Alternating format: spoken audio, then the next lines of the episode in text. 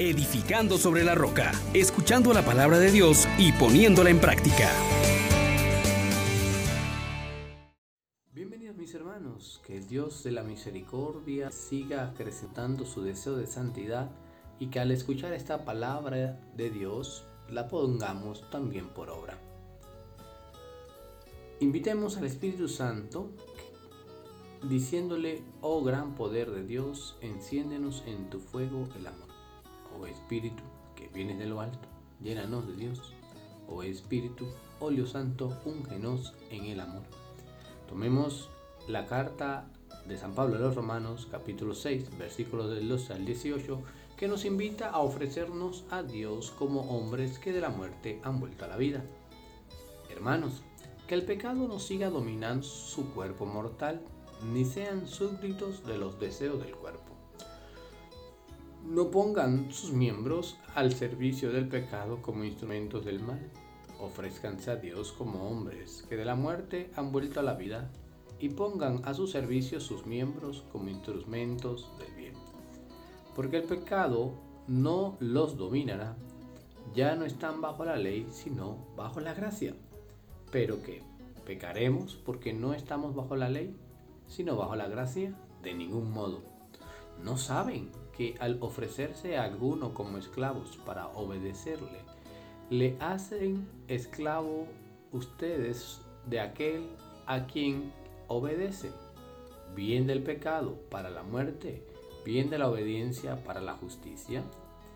Pero gracias a Dios ustedes que eran esclavos del pecado, han obedecido de corazón a aquel modelo de doctrina al que fueron entregados y liberados del pecado.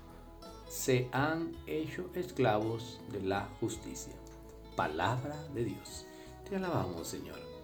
Hermanos, definitivamente esta experiencia de la misericordia de Dios que en su Hijo Jesucristo nos ha redimido del pecado, hace ahora que nuestra vida sea un continuo acción de gracias, un continuo ofrecerse como el mismo Cristo Jesús ofreció para redención de nuestras vidas.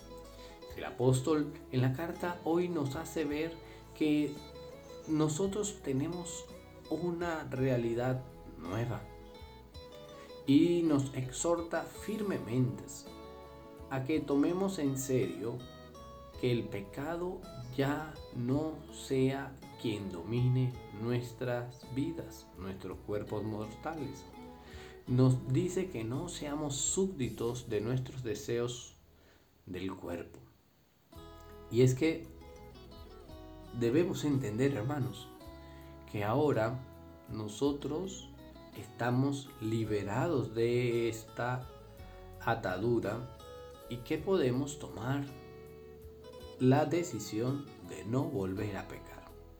Que podemos llevar a ejecutar con la gracia, no por nuestras fuerzas, sino por la gracia, una liberación total del pecado. Y acuérdate, ha sido devuelto de la muerte a la vida.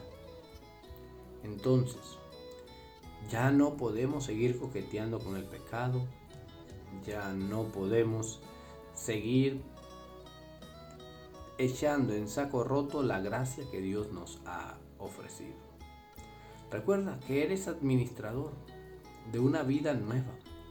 Recuerda que en Cristo Jesús se te ha confiado un don precioso y es que el Espíritu de Dios se ha derramado en nuestros corazones, que su amor nos llena para amar a Dios con toda la mente, con todo el corazón, con todas las fuerzas, con todo lo que somos. Pero también para invocarlo cuando nos vemos asediados por el mal, que quiere seguir teniéndonos esclavos. Tomemos en serio, hermanos, este llamado Volvámonos hacia Dios. Ya el pecado no nos dominará. Estamos bajo la gracia. Ah, sí podemos. Jesús nos ha exhortado, sean perfectos como su Padre es perfecto. Podemos vivir sin pecado.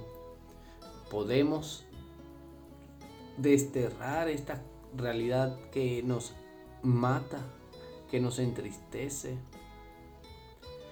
Ya no soy esclavo del pecado y puedo entonces, desde ahora en adelante, vivir para Dios. Sin miedo, hermano, invoquemos a Dios que es nuestro auxilio. En Él depositemos nuestra confianza y cada vez que nos veamos tentados, repitamos como en el Padre nuestro, no nos dejes caer en la tentación y líbranos del maligno. Bendiciones para todos ustedes. Les exhortamos, hermanos, por la misericordia de Dios, que pongan por obra la palabra y no se contenten solo con oírla